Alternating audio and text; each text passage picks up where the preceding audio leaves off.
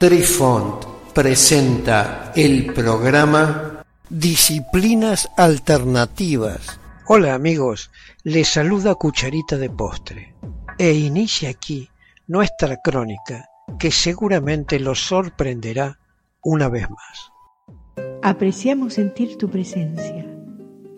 Comunícate con nosotros. Hazlo, Hazlo. vía Twitter en arroba trifón guion bajo media. Hola, soy Besitos de Sol. En el programa de hoy escucharemos la experiencia cercana a la muerte del doctor Eben Alexander III. El doctor Eben Alexander III nació en Charlotte, Carolina del Norte. Fue adoptado por Eben Alexander Jr. y su esposa, Elizabeth West Alexander, y se crió en Winston-Salem, Carolina del Norte, junto a tres hermanos. Es un neurocirujano y autor estadounidense. Su libro llamado en inglés Proof of Heaven, que traducido significaría El viaje de un neurocirujano a la vida futura, fue editado en el año 2012. Describe su experiencia cercana a la muerte del año 2008 y afirma que la ciencia puede determinar y determinará que el cerebro no crea conciencia y que la conciencia sobrevive a la muerte corporal. Alexander también es el autor del libro del año 2014 titulado The Map of Heaven, que se basa en las afirmaciones de su libro anterior. Y es coautor del libro Living a Meaningful Universe del año 2017, que describe su viaje personal desde los sucesos del año 2008. Tras la publicación de su libro Proof of Heaven del 2012, la revista Squire informó que Alexander había sido despedido o suspendido de múltiples cargos en el Hospital General de Lynchburg en Virginia, Estados Unidos. El establishment no tiene piedad con sus detractores. Definimos en esta expresión al establishment como un grupo de personas que llevan a cabo la mayor parte de la potencia y la influencia de la sociedad. Vayamos pues a su primer libro, citando textualmente párrafos del mismo. Mi ida y vuelta hacia la muerte. A las 4.30 de la mañana del 10 de noviembre del año 2008, repentinamente me puse muy enfermo, donde me atacó una meningoencefalitis bacteriana aguda, y a las cuatro horas estaba en un coma profundo.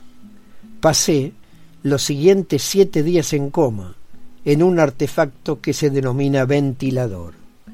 La meningitis bacteriana, con una disminución tan rápida de la función neurológica, confirió una tasa de mortalidad del 90%, según se evaluó en el momento de mi evaluación inicial de ER. Pero mis perspectivas de supervivencia empeoraron rápidamente.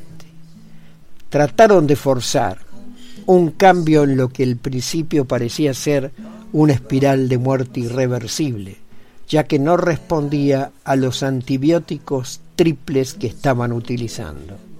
Estaba extremadamente enfermo, con menos posibilidades de supervivencia y prácticamente sin posibilidades de recuperación. Mis médicos nunca encontraron una causa para la misteriosa aparición de la enfermedad.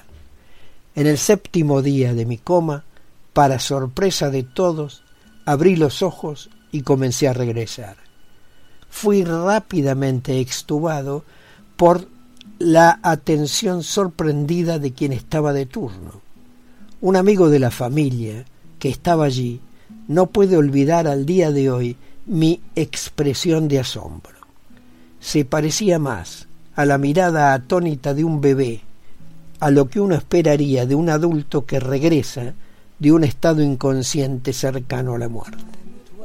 Tres médicos no asociados con el Hospital General de Lynchburg completaron una revisión independiente de la historia clínica completa de la hospitalización del doctor Alexander y completaron su informe hablando con los dos neurólogos consultores del hospital para obtener información adicional.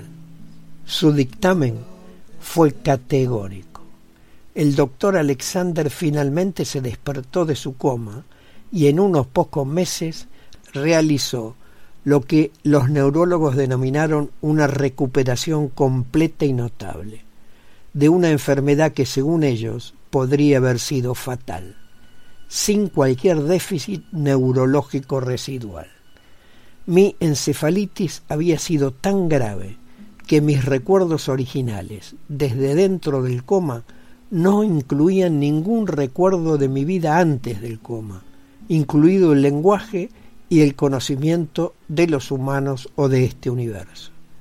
Esa intensidad de tierra quemada fue el escenario de una profunda experiencia espiritual que me llevó más allá del espacio y del tiempo, a lo que parecía ser el origen de toda mi existencia. Queridos amigos, los esperamos en nuestro próximo encuentro con un nuevo artículo que estamos seguros será de vuestro interés. Un cálido abrazo para todos. Adiós.